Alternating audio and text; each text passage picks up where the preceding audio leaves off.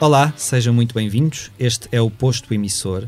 Estamos a 10 de março de 2020 e, apesar de estarmos a braços com uma epidemia à escala global, aqui no nosso estúdio em Passo de Arcos continuamos a dar-vos música e não só. O meu nome é Mário Rui Vieira e tenho aqui ao lado a jornalista Lia Pereira. Como está a minha cara colega? Uh, estou bem, saudável por enquanto, espero. Naquele que é o oitavo posto emissor, temos um convidado ultra especial. Até ao verão de 2019, conhecíamos melhor a sua cara do que a sua voz, mas um papel no cinema veio mudar isso. Nasceu em Ovar no final dos anos 70 e, tal como a personagem a que deu corpo, mudou-se para Lisboa para tentar a sorte na vida artística.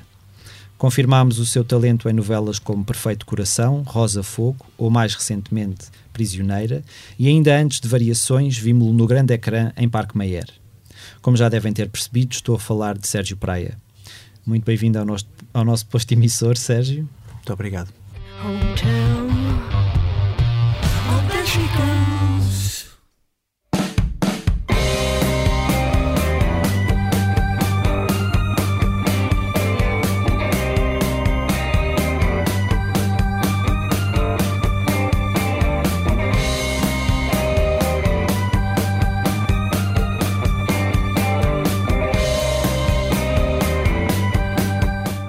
Depois de uma prestação eletrizante como protagonista do filme biográfico sobre António Variações e de teres ajudado a transformá-lo num estrondoso sucesso de bilheteira, chegam agora as nomeações para os prémios autores, atribuídos pela Sociedade Portuguesa de Autores e também para os prémios Sofia, nas categorias de melhor ator.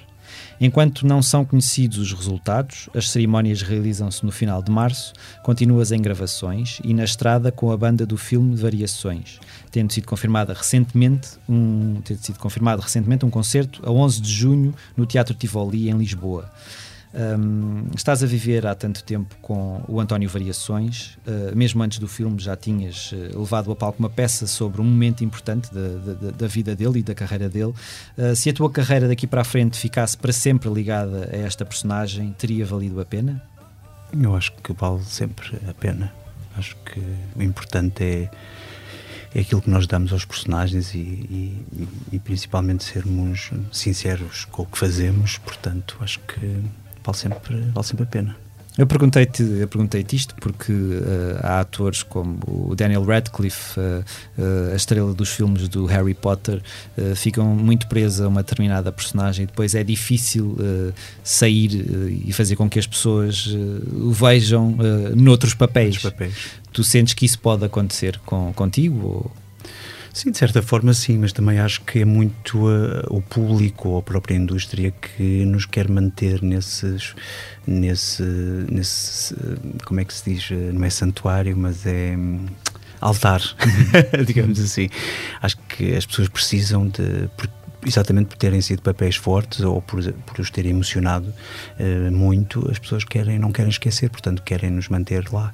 Uh, acho que é mais essa, esse o problema do que propriamente os atores. Os atores, acho eu, ou na grande maioria que eu conheço, quando acabam um papel, normalmente tentam desligar-se e tentam limpar a alma para vir outro outro personagem para, para tomar conta dela, portanto, uh, mas sim, eu percebo que exista um bocado essa essa um, essa ideia de que os personagens vão marcar, ou, ou então aquela ideia de que tu fizeste um papel na vida, não é? Acho que às vezes é muito mais uma indústria que é feita à, à volta de toda esta ideia do que propriamente a, a, realidade. Acho que o ator em si tenta uh, viver o máximo de personagens que conseguir, não é? Só que há uns que são mais fortes uh, que outros e esses marcam muitas pessoas.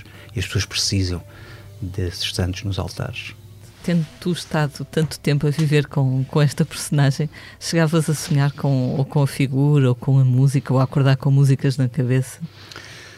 Eh, eh, por acaso não. Eh, eu, eu sempre sonhei com, com outras pessoas durante este processo. Uh, e é engraçado porque isso acontece-me já, já na primeira vez que isso me acontece, que é, eu, eu sonho muito com as inspirações para determinados papéis. Uma pessoa que eu sonhava muito, uh, que não tem nada a ver, uh, quer dizer, tem, claro que tem.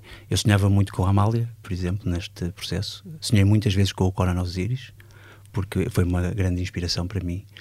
acho que me lembro de qualquer coisa muito vaga da Helena d'Água, mas isto tem tudo a ver, eu acho que tem tudo sempre um sentido. São sempre pessoas que eu fui, de certa maneira, usando ou roubando digamos, entre aspas, um bocadinho a energia ou, ou aquilo que, de bom que elas me trazem para depois então construir o meu, o meu António, porque não, nunca quis também que ele, que ele ficasse só o, o António das músicas que nós conhecemos, não é? Uh, assim como nós, o António também era muita coisa, portanto, eu tentei pôr um bocadinho de, de várias inspirações neste António que eu, que eu fiz.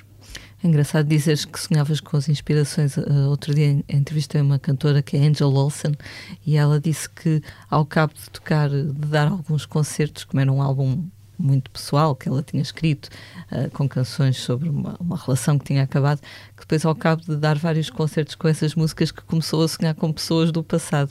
Imagino eu com as pessoas que inspiraram as canções. Em um processo de exorcismo, é? é acho é, eu não, tento não, não, não o forçar. Acho que, principalmente, desde que aceitei este trabalho, quis sempre que hum, ele fosse rodeado de uma certa leveza ou de uma certa luz, uh, de respeito, claro, mas principalmente não pôr muita carga em cima, porque acho que o António, assim como nós todos, é um, era um homem muito simples, Uh, mas nós temos a tendência de pôr o peso em cima das pessoas, da responsabilidade, não é? Porque, pronto, é um, é um personagem, é uma pessoa que existiu, que teve um certo peso, então quem for fazer aquele papel tem que fazer muito bem.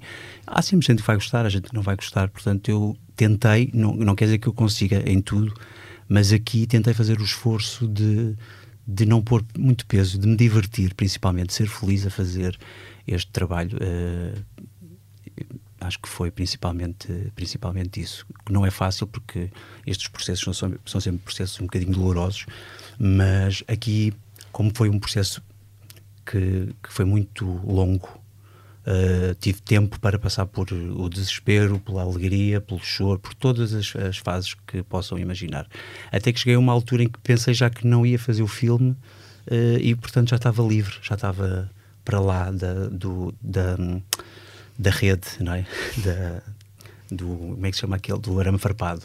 Uh, já estava para lá, portanto já estava assim meio uh, deixar-me só ir. Acho que foi o processo mais simples que eu tive nesse sentido de, de não me uh, autocriticar muito, só tentar, claro, trabalho, sempre muito trabalho, mas também durante 15 anos estive a trabalhá-lo, portanto chegou uma altura em que já só, só queria fazer e, e, e seguir em frente. Acho que foi isso. E neste momento, o que é que é mais desafiante? É lidares com o caos da tua agenda ou mudares o chip entre o ator e, e o cantor? Porque no fundo tu estás a dar concertos. Uh, as... que nunca imagina na vida. Mas sim. isso também é, no fundo, também estás em palco em modo ator, não é? Sim, sim. Eu acho que, sim, isso sempre. O, o António, uh, digamos assim, em mim, uh, de certa forma, já morreu. Uh, assim que o filme saiu para o público. É? Eu acho que há uma parte que parte assim que eu fiz a última cena, sem ser um, um lado muito místico falar sobre isso, mas acho que quando fazes o último take, acho que há qualquer coisa que vai para onde for, vai lá para cima, vai lá para onde for. Uh, depois é uma questão de aceitar se queres mesmo continuar com aquilo ou não. Neste caso eu aceitei principalmente porque acho que teve muito a ver com o facto dos últimos anos do António, o último ano e pouco, terem sido muito dolorosos, principalmente a parte da estrada, e eu de certa maneira quis. Uh, uh, sei lá, talvez de uma maneira romântica, mas quis fazer este processo de, de ir às terras, voltar a estar uh, uh, em contato com as pessoas uh, de uma forma saudável e de uma forma que ele pudesse ser lembrado por, mais por essa alegria do que propriamente pela tristeza, pela tristeza da doença, não é? Portanto, acho que foi só isso. Não foi muita vontade de cantar, porque eu nunca tive muita vontade de cantar. Tenho muito respeito por, pelo, pelo António, por quem canta, acho que é uma previsão muito difícil é, e é, é, é, muito bonito tu emocionas as pessoas através do, do teu timbre, não é? Uh, mas eu queria principalmente estar em celebração com as pessoas que para quem ele foi muito importante e continua a ser. Eu acho que o, o bonito disto tudo tem sido uh, esta comunhão que ainda há em todo o país com o António e a vontade que as pessoas têm de, de passar para a geração mais nova. E sinto muito, uh, ainda agora nos concertos de Lolé e Leiria, foi impressionante a, a quantidade de miúdos, uh, meninos mesmo de 8 anos, 9, que estavam na sala a cantar a, a música mesmo, saber de cor. Isso, isso emociona-me bastante, sim. Não é por acaso que ele ainda está tão vivo entre nós. E vocês, eh, vocês rodaram em Amares um, e estrearam o filme lá antes de estrear Sim. comercialmente, mas deram um concerto também não. em Amares? Não deram? Não. E não está, não estaria, não era uma ideia, ou pelo menos lá perto já deram algum concerto? Uh, talvez, já demos bastantes, não me lembro. Mas sabes que eu também acho que uh, a chegada a Amares foi tão especial que eu, por mim, já não voltava. Queres cristalizar aquele Sim, momento? Aquele momento em que eu estou no Rio, isto é, é, é, das imagens mais bonitas para mim deste filme, porque há, há uma questão uh, que tem a ver com o António, que é a questão do verde, da natureza. Uma coisa é, é nós, uh, eu venho de um sítio também com muito verde uh, e, e, conheço o verde da minha terra, não é? Mas cada um de nós tem um verde diferente da natureza. E o António tinha um verde muito bonito, era muito dif diferente daquilo que eu, que eu, que eu conheço. E eu lembro-me que fui, eu fui, houve uma viagem que eu fiz com o João Maia, uh, uh, fiscal, uh, quando fomos à campa dele, muito antes do filme ser feito, foram bem, uns oito anos antes, e estava a chover torrencialmente o dia todo, teve o dia todo a chover torrencialmente, e não consegui ter essa percepção do verde. Também ainda não estava bem no filme, ainda não, não, estava, não era certo que íamos fazer, aquilo era só mais uma vontade nossa de querer, de querer estar perto da campa, ou querer ter ido lá, tentar perceber. Ainda não tinha percebido bem o verde.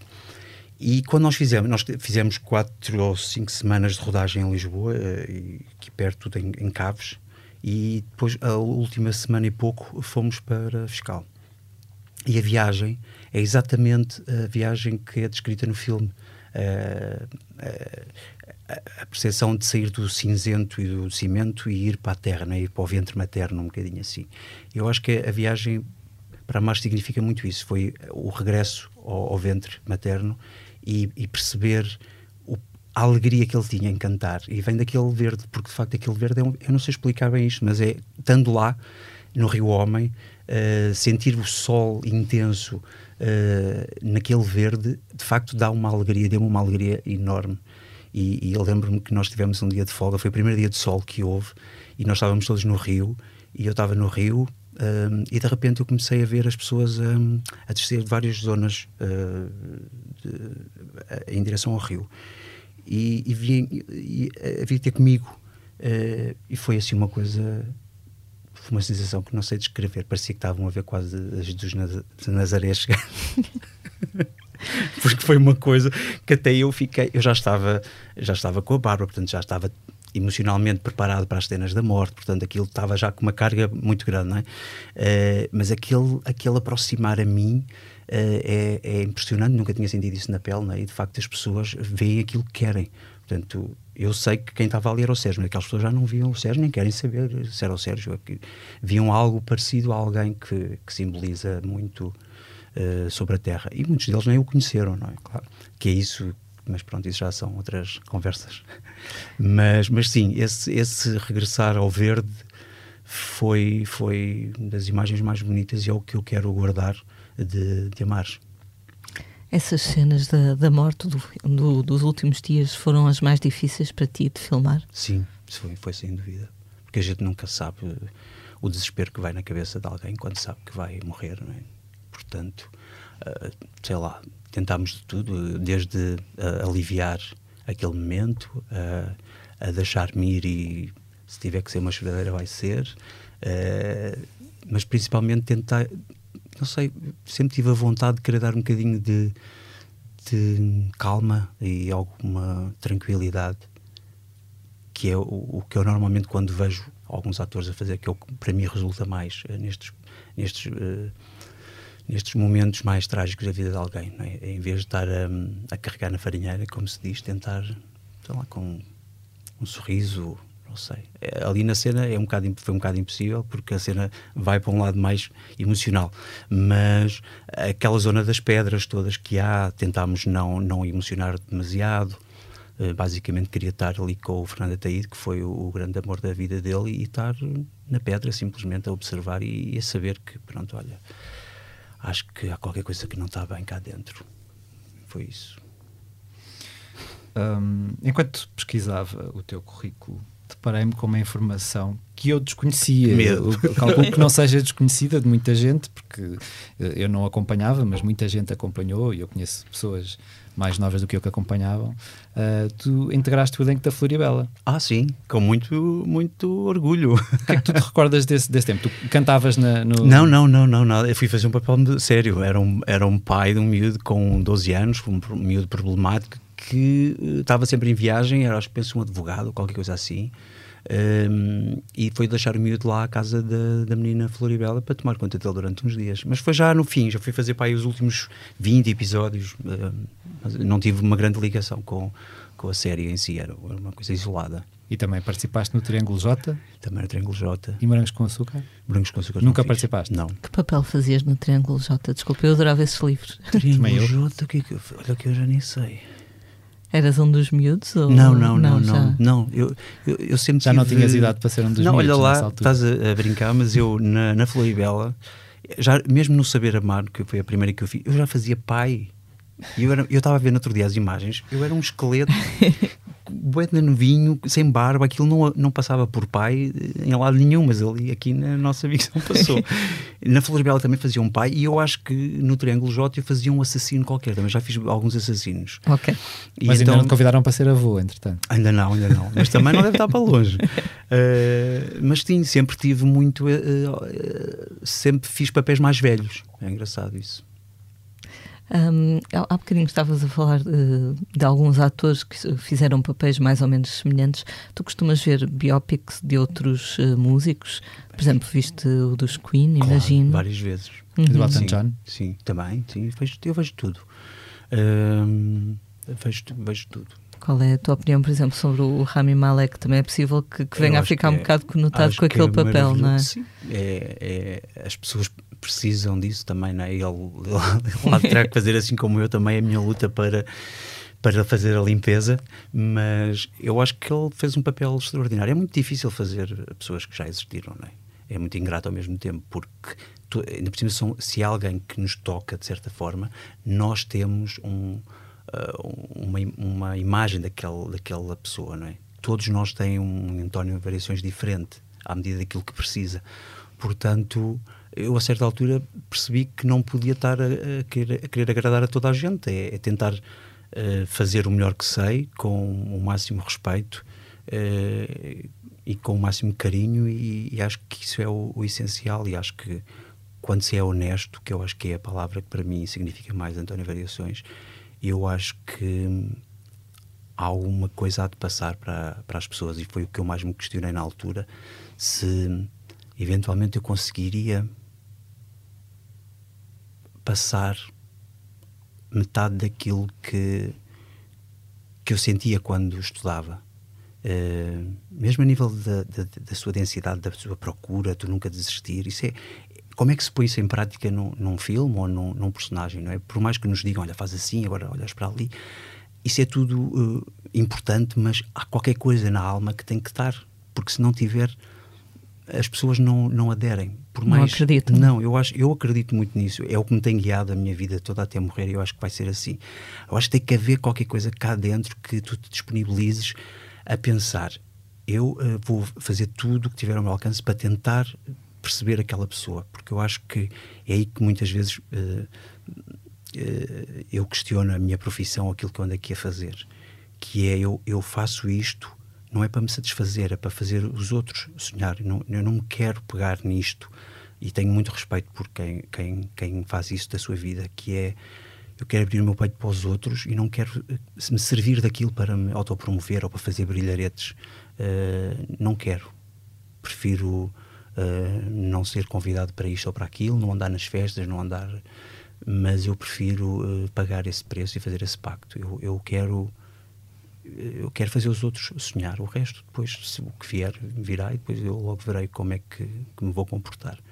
Mas uh, quero, quero ser honesto comigo. Quero morrer com a certeza de que fui honesto com essas pessoas que já cá andaram. E calculo que estejas ansioso também por ver o filme das Doce, não é? Que é o próximo claro, grande. Claro, claro. Aliás, nem sei porque é que eu não estou lá. estou a brincar. Fica a bica. não, não, claro que sim, claro que sim. Eu acho que agora está-se está a voltar a aqui a tentar perceber melhor algumas, eh, alguns, eh, algumas pessoas que remaram muito para que hoje a gente possa estar aqui a falar à vontade sobre alguns temas.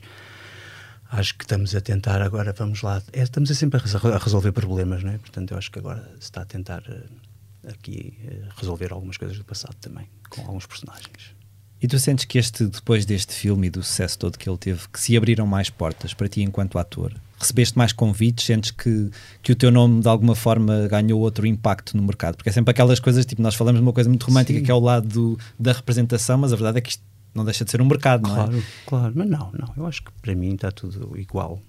É evidente que tens mais pessoas que viram o filme e que, e que te falam sobre isso, mas eh, nós temos memória muito curta, portanto, tens também, daqui a uns tempos já já assim, e acho que tem que ser assim, sabes? Isto é, é, é engraçado, isto daria agora pano para muita coisa, mas esta coisa às vezes do reconhecimento ou de, ou de tu achares que por fazeres um determinado papel, não sei, que de repente a coisa vai, vou passar para outro nível. E, eu sei que é assim que a sociedade está e, e, a máquina está montada e não vale a pena estar aqui a lutar contra a máquina, nem eu vou fazer uh, nada uh, de diferente. A única coisa que eu posso fazer é, é, é pensar que o que vier virá e, e viver um dia de, de cada vez não estou à espera, nem nunca estive à espera que este filme uh, me, me, trouxesse uh, muito, mais, muito, muito, mais trabalho, porque nós temos exemplos uh, no nosso mercado de, exatamente o contrário, não é? Pessoas que fizeram trabalhos brilhantes e que, e que hoje em dia e que morreram na miséria ou que, ou que não têm, não têm que comer. Portanto, acho que tento não pensar muito nessas coisas. E por outro lado, se o filme não tivesse tido tanto sucesso, também não, também não descerias de divisão, não é? sim, à sim. partida. É, eu acho que é, há, há, uma atriz que eu admiro muito, que é a Luísa Cruz, que me disse uma vez uma coisa, e para mim isso é, é, é fundamental. O importante não é uh, o, tu de repente seres muito reconhecido, o importante é ir fazendo o teu trabalho e, e, e ser contínuo isto dos, dos picos uh, pode ser muito giro, mas também pode ser muito trágico ao mesmo tempo. É? E a gente tem exemplos disso. De, portanto, eu acho que o mais importante é, é, ir fazendo o meu trabalho e não estar à espera de grandes. É evidente que todos sonhamos e queremos uh, uma vida melhor e, e mais, mais estável, mas não estamos num país em que nos dê isso, portanto, eu acho que é andar e, e, e ir vivendo.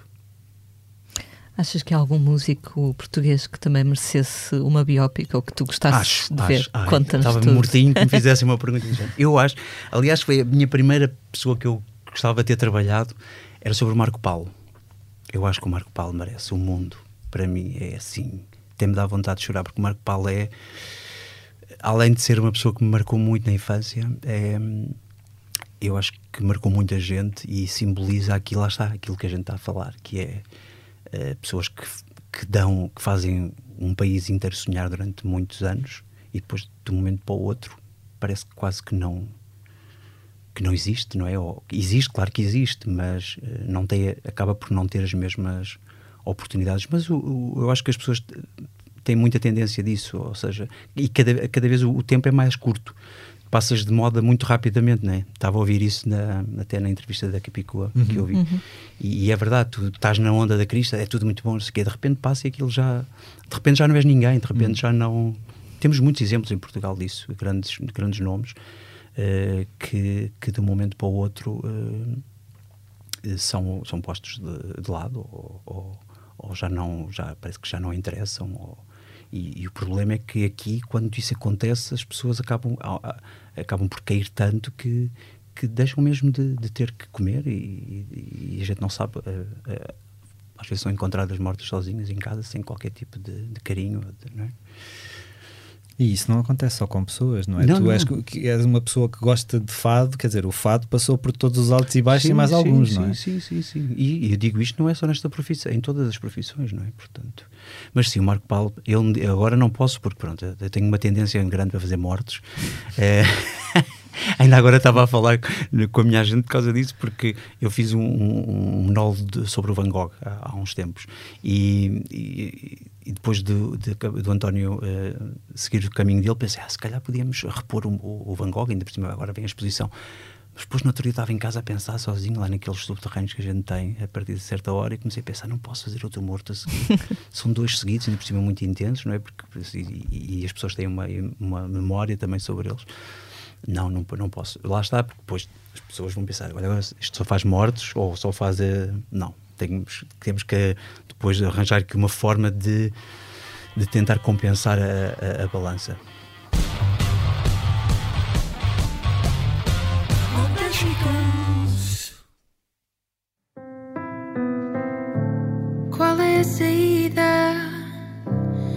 Acho que já não sei amar. E se o amor me convida, agora não consigo aceitar. Parece que é rotina. Como é hábito, no posto emissor falamos também de assuntos que marcam a semana. Uh, começamos com a final do Festival da Canção, que dividiu o público e o júri e acabou por selecionar a canção Medo de Sentir, interpretada por Elisa, para representar Portugal na, na Eurovisão. Lia, tu que acompanhaste a par e passo a, a, a final, houve muita emoção? Acho que há sempre emoção, não necessariamente positiva, não é? Basta ver nas caixas de comentários, é incrível a energia que as pessoas depositam para comentar negativamente quase tudo o que existe. Uh, e o festival é um, um, belo saco de pancada nesse nível. Uh, por um lado, mostram-se, enfim, engaged, não é? envolvidas com, com o certame. Uh, mas, em todo caso, acabou por ser uma, uma final algo caricata. Eu penso, nós a semana passada até falamos disso aqui no posto emissor, a grande favorita parecia ser a Bárbara Tinoco, que tinha aquela canção toda coquete, não é? Muito chanson. Exato. E que tinha para aí nove vezes o número de visualizações da segunda mais vista. Uh, o favorito do júri foi claramente o Filipe Sambado, ganhou a votação de quase todos os júris regionais, penso que menos do Alentejo hum. e da Madeira, que votou na Elisa é madeirense. Uhum. depois a Elisa acabou por ser ali o, o meio termo, digamos. Porque não foi, foi a nem segunda, a mais votada. Não, foi a segunda júri. mais votada do júri e a segunda mais votada do público e acabou por, por ganhar. Um, não sei o que é que pensas, mas a, a mim aquela dinâmica de dupla feminina faz-me lembrar um bocadinho a Cláudia Pascoal com a Isaura, há dois anos. Um, ela é muito jovem, depois estive a ler, chama-se Maria Elisa Silva, é da Madeira. 20 anos. Uh, 20 aninhos. Um, participou em vários uh, festivais, concursos de talento na Madeira, infanto-juvenis, e chegou mesmo a passar pelo Ídolos, uh, onde não, não chegou longe, o que já começa a ser uma, uma tendência, não é? Aqueles que não chegam à final ou depois acabam por, por vingar de outra forma, o que não deixa de ser engraçado.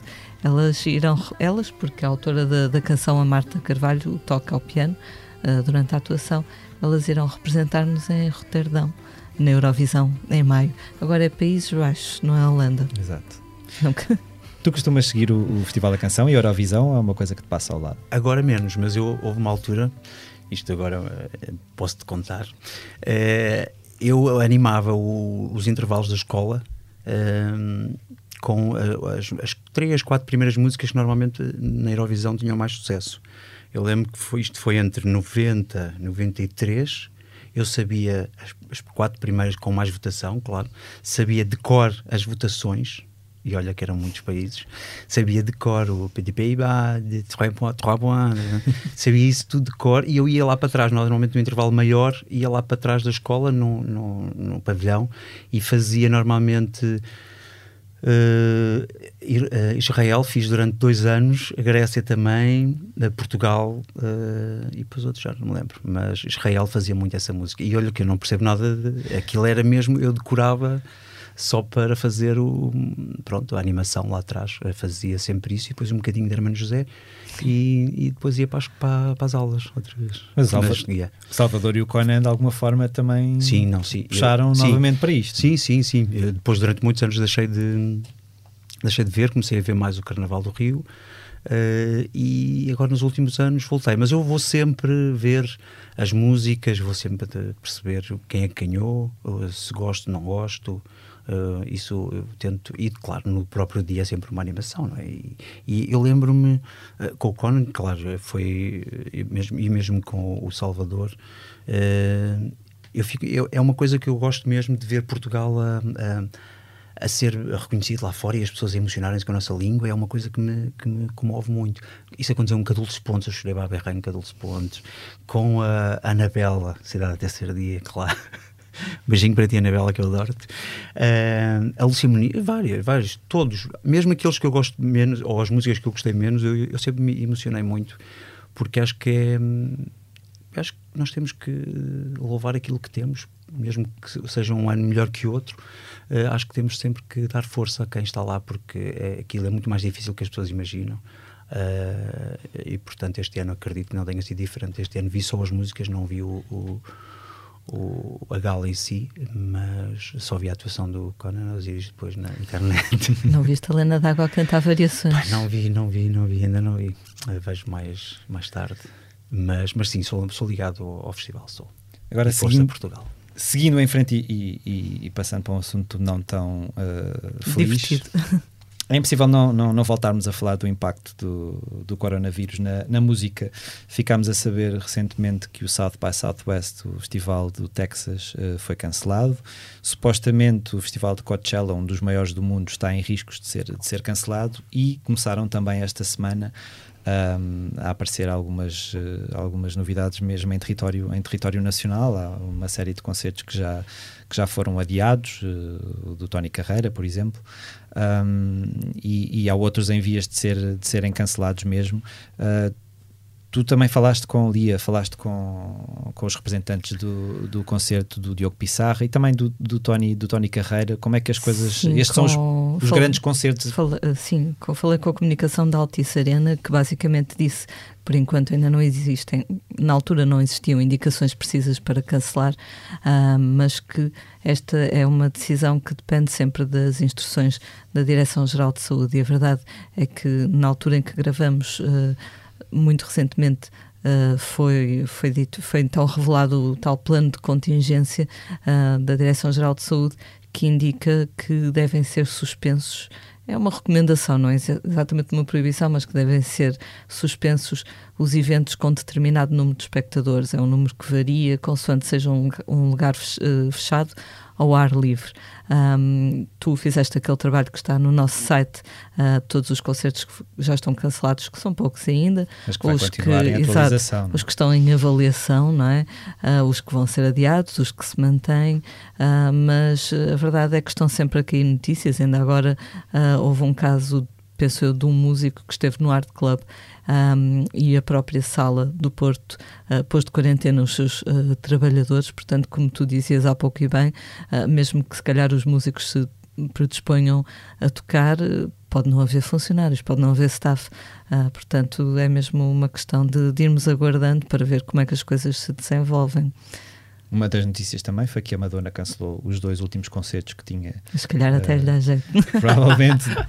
não era em Portugal, não, não foi? Não. Na verdade, na verdade uh, ela agora pode dizer que a culpa não é minha, não é? Porque Já ela está mal de uma perna. Está, está. Ela cancelou muitos concertos pois. antes deste, mas estes dois são mesmo porque Paris também uh, okay. impôs aquela regra de eventos com mais de mil pessoas uhum. estão, estão suspensos, portanto, os dois últimos concertos ficaram ficaram, ficaram cancelados. E vamos, obviamente, continuar a acompanhar esta, esta, esta situação e, e, e leiam no site da Blitz, porque nós vamos estar em cima do, em cima do assunto. Um, como é que tu estás a lidar com esta situação do coronavírus? É uma coisa. Tu, tu, é, é, eu sei que há duas partes aqui: a parte da, da, da tua profissão, porque obviamente continuas a dar concertos uh, e continuas a trabalhar numa, numa, numa novela, em, em, gravações, e por outro lado, outra questão que é és hipocondríaco, é uma coisa que te deixa. Uh, porque há pessoas que são efetivamente sim, sim, hipocondríacos sim. e neste momento claro. devem estar com muitas dificuldades. Não, que devem em... mesmo, devem, e devem estar preocupados mesmo e, e, e tentar. Uh, tentar de facto seguir aqui algumas regras que estão a começar a, a existir e, e, acho que tem que ser porque ainda hoje eu, eu, quando me foram buscar às sete e pouco da manhã nós estávamos a ouvir a notícia da quarentena em Itália e de facto de repente deu-me assim um baque a pensar tu queres ver que a gente está aqui a rir? Isto é mesmo, vai ser mesmo verdade. E de facto acho que está mesmo a aliás, várias, algumas galas que iam acontecer esta semana já, cá em Portugal já foram canceladas também, portanto, eu acho que uh, vai aqui acontecer qualquer coisa. Ainda tenho algum receio de pensar o que é que poderá ser, mas acho que acho que não digo que sou hipocondríaco, mas, mas, mas sou um bocadinho, sim. Portanto, acho que acho que vamos ficar em casa aqui durante algum, algum tempo. O que não é mau, por um lado, não é? porque acho que de facto quando, há medidas que têm que ser tomadas, mas isto de facto mostra uh, uh, de uma forma muito crua de que nós de facto não comandamos quase nada, não é? achamos nós comandamos muito e de repente vem algo que, que nos mostra que nós não, aqui não, não mandamos nada. Portanto, vamos aguardar e ver o que é que vai acontecer. Ainda com os olhos postos na, na atualidade, um, soubemos que o, que, o, que o Nick Cave voltou a responder a questões dos fãs no, seu, no site que ele tem para esse, para esse efeito, e desta vez o assunto é melindroso, certo, Lia? Ele bem diz que uh, acho que o, mote desse site é You can ask me anything, I will answer. E é verdade, não sei se ele responde a tudo, naturalmente não, que deve receber muitos milhares de cartas, mas ele responde a coisas eu gostei especialmente quando ele respondeu porque é que acabaste com a PJ Harvey e ele disse não fui eu que acabei com ela. um, desta vez é um pouco menos divertido uh, ou um pouco menos pessoal. Perguntaram-lhe se ele punha em causa mudar as letras das canções que, à luz do politicamente correto de hoje, podem parecer mais ou menos polémicas. Ele deu uma resposta, como sempre, muito eloquente. Uh, disse que sentia que essas suas canções, e são várias, não é? Que ele tem nesse quadrante, uh, que parece que são crianças que estão a brincar muito contentes no recreio e de repente começam a ficar melindradas porque alguém lhes diz que, ela tem, que elas têm uma deficiência, um defeito físico qualquer. Ou seja, alguém lhes diz que elas têm uma letra que se calhar não deviam ter. E ele basicamente diz que não vai a mudar as letras das canções, um, que se calhar podia ter tido mais cuidado em algumas coisas que escreveu, mas que nunca se deve culpar as canções porque são organismos à parte. Uh, individuais, autónomos. Culpem-me a mim. Exatamente, culpem-me a mim, culpem os criadores. E há uma parte que eu acho que vale a pena ler, porque penso que resume bem esta era, que é que o autor poderia ter previsto há 30 anos que o futuro iria perder o seu sentido de humor, o seu sentido de brincadeira, a sua noção de contexto, de nuance e ironia e cair nas mãos de uma turba de beatas perpetuamente irritadas. Penso que isto resume alguma dificuldade que às vezes temos de separar realidade de ficção, porque, por exemplo, o Nick Cave tem letras sobre serial killers, isso não faz dele, obviamente, um apologista da matança em série, não é?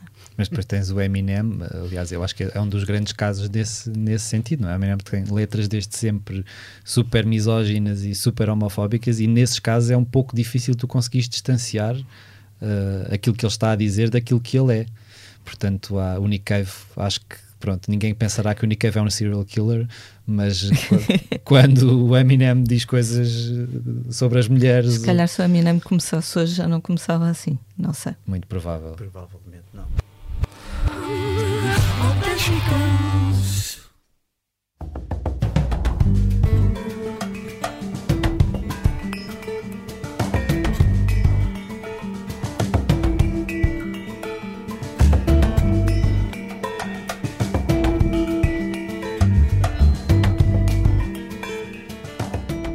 Saltamos agora para aquele momento em que falamos do que andamos a fazer fora de, da redação. Uh, eu estive recentemente à conversa com o André Henriques, o vocalista dos Linda Martini, que se estreia agora nos discos a solo, com Cajarana.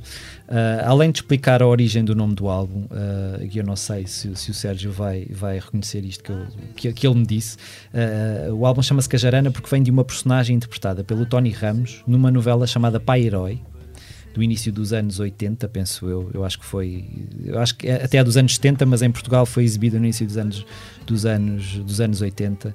E, e ele como era o único, a personagem chamava-se André Cajarana e, e, o André era dos poucos Andrés na escola dele, então toda a gente lhe chamava Cajarana e ele ficou com aquilo ali na na, na, na mente dele e achou por bem uh, intitular este seu primeiro álbum a solo. A base, lá está. Claro que sim. A base, é a base. Uh, sim, sim, sim, sim. Ele falou-nos sobre, sobre, sobre este de, o trabalho que teve de fazer para se distanciar da, da, das canções dos Linda Martini, porque a verdade é que ele é a voz dos Linda Martini e como é que eu agora uh, apresento um trabalho em nome próprio que não seja demasiado colado àquilo que eu faço com a, com a minha banda. E falou-nos também sobre uh, o vazio que os Dead Combo vão, vão deixar uh, depois de anunciarem o, o final, o, seu final, depois de uns concertos que estão ainda a, a decorrer. Uh, e falou da influência que eles têm numa, numa nova Portugalidade, eu não gosto muito desta palavra e acho que o André também não, mas pronto, uh, uma nova Portugalidade que eles emprestaram à guitarra uh, elétrica. Portanto, isto foram assim os, alguns dos tópicos de, de, de, uma entrevista que vão poder ler uh, e ver em breve no site da Blitz. E agora vou dar a palavra à Lia, que falou com o Adolfo Xúria Canibal, o homem forte dos Mão Morta, uh, recém-sexagenário. É verdade. Uh, conversa foi, foi sumarenta. Foi tão sumarenta que deu duas entrevistas. A primeira, sério, a primeira saiu na revista do Expresso, é uma entrevista de vida em que ele basicamente conta o seu trajeto até agora, não é? Uh, desde que nasceu em Angola até agora, uh, ao, mês, ao Natal passado, em que fez 60 anos, e ele tem memórias, ou diz ter memórias, sente ter memórias muito novinho da viagem em que veio, ainda bebê, de Angola de barco para, para Lisboa e depois da vida em Braga, etc. Mas depois, enfim, apesar de ser uma entrevista longa na revista do Expresso, houve muita coisa que ficou de fora e que nós achamos por bem publicar agora uh, no site da Blitz e que acabam por ser, no fundo, questões mais relacionadas com a música. Ele fala dos discos dos Mão Morta de que tem mais orgulho, uh, fala também uh, da família, portanto, não das, dos ascendentes, mas dos descendentes. Ele tem dois filhos, dois netos. Um dos filhos faz rap e trap, que ele diz que nem sabia o que era isso e que sofre muito ouvir as escolhas musicais do, do filho. É um outro lado da entrevista que acaba por também ser longa. E, e depois houve uma parte que nós individualizamos e deu bastante, deu até alguma polémica, mas dentro do possível da internet, deu alguma discussão mais ou menos civilizada, em que ele diz que hoje em dia as pessoas vão para os concertos e não estão realmente a ver o concerto, estão na conversa, estão desligados, estão no convívio e que já não. Pronto, os músicos obviamente também se ressentem disso e isso acabou por dar uma conversa até engraçada nas nossas redes sociais em que muitas pessoas concordavam, outras ficaram vagamente melindradas, mas, mas acho que também faz parte da figura uh, do Adolfo Luxúria Canibal, que enquanto Adolfo Moraes Macedo uh, trabalha como consultor jurídico no Instituto de Conservação da Natureza, então fala também bastante sobre o estado do ambiente em Portugal, uh, sobre a Greta Thunberg, enfim, é uma entrevista que, que vai a bastantes lados.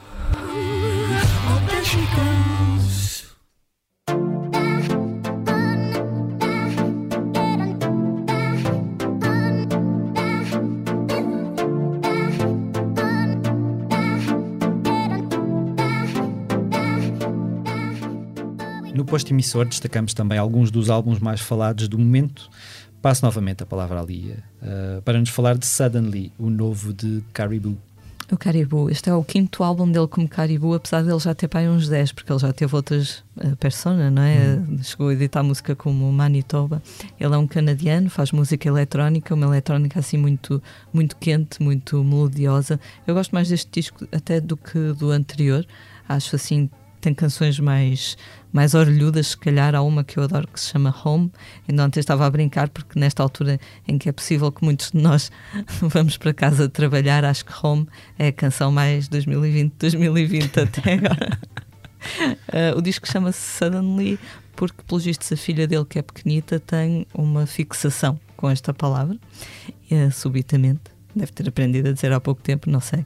E volta a ser um disco com algumas conotações domésticas, já como o anterior. Uh, na primeira faixa deste disco, que se chama Sister, ele usa a voz da sua mãe.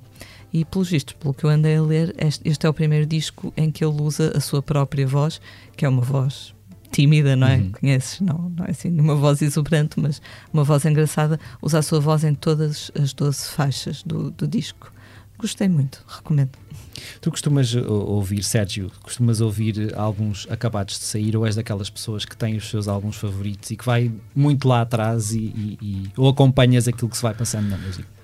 Eu, eu não acompanho muito. Sinceramente, sou um bocado preso a, a, coisas que eu via muito lá atrás e vou seguindo muito aqueles uh, cantores. Uh, sou mais de, até de cantores uh, só do que, do que bandas e portanto não tenho um grande acompanhamento uh, do que se passa hoje em dia. Uh, acompanho uh, o que se passa hoje em dia em outras, outras áreas, mas na música até pouco.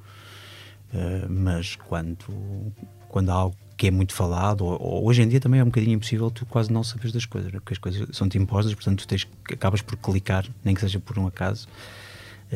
portanto, mas no geral, eu sou mais ligado àquilo que fui ouvindo desde de, de muito novo. Então já tens aqui uma sugestão, pelo menos o álbum do Caribou. Sim. Eu vou dar mais uma, vou falar de, do disco da Nanny, uh, um EP que se chama Aura. Uh, ela é uma das vozes mais, mais surpreendentes uh, a conquistar Portugal no último ano.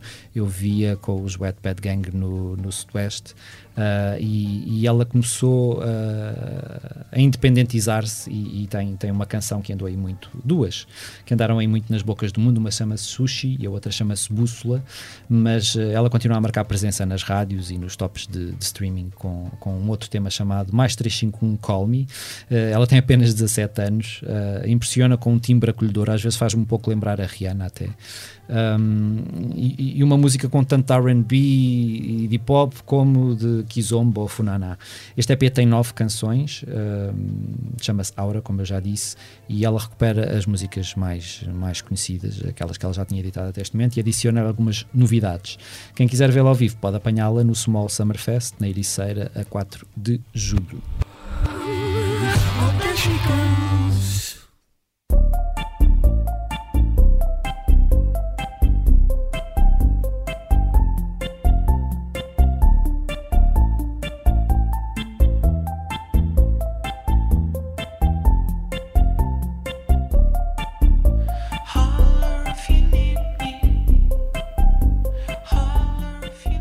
E lembramos agora alguns dos concertos nos próximos dias, uh, isto é, se não forem entretanto cancelados, acompanhem o, o, site da Blitz mais uma vez. Começamos com os britânicos Matronomy, que sobem ao palco do Coliseu de Lisboa no dia 17. Antes disso, os míticos góticos da Mission atuam no Lisboa ao vivo no dia 12 e no Art Club no Porto a 13 e 14, com os Gene Loves Jezebel a assegurarem as primeiras partes. Os ingleses Temples trazem o novo Hot Motion ao Lisboa ao vivo no dia 16 e, por último, a dupla psicadélica Munduo passa pelo Teatro Circo em Braga no dia 12, pelo Salão Brasil em Coimbra no dia 15 e no Beleza em Lisboa a 16 de março.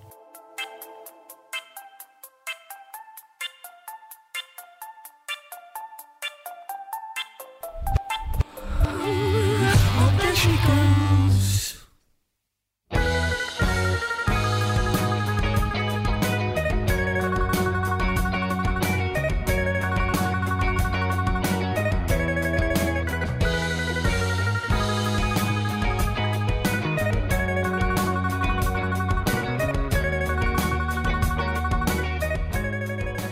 E agora estamos mesmo a chegar uh, ao fim de mais um posto emissor. O nosso agradecimento ao Sérgio Praia. Eu é que agradeço pelo convite. Que continues a manter a lembrança, a recordação de António Variações viva. Acho que não, não, não, ele vai estar sempre presente.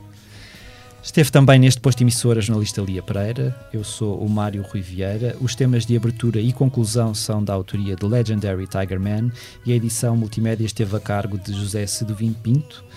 E terminamos com a voz do Sérgio Praia, que nos vai ler. Uh, o que é que tu nos vais ler? Olha, posso ir aqui ao telemóvel? Claro, claro. Então, vou ler.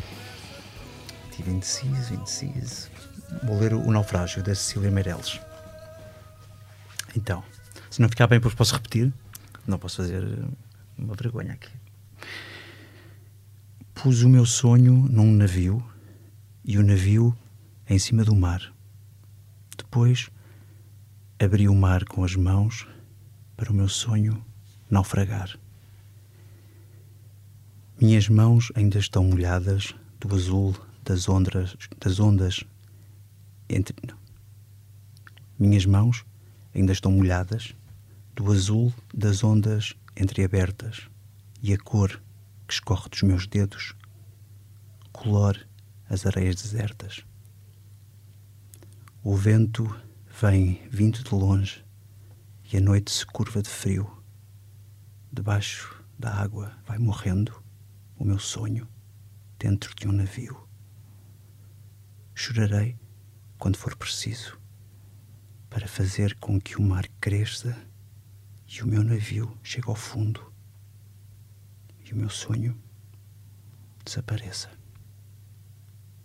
Depois tudo estará perfeito praia Elisa, águas ordenadas, meus olhos secos como pedras e as minhas duas mãos quebradas. Obrigado. Obrigado eu.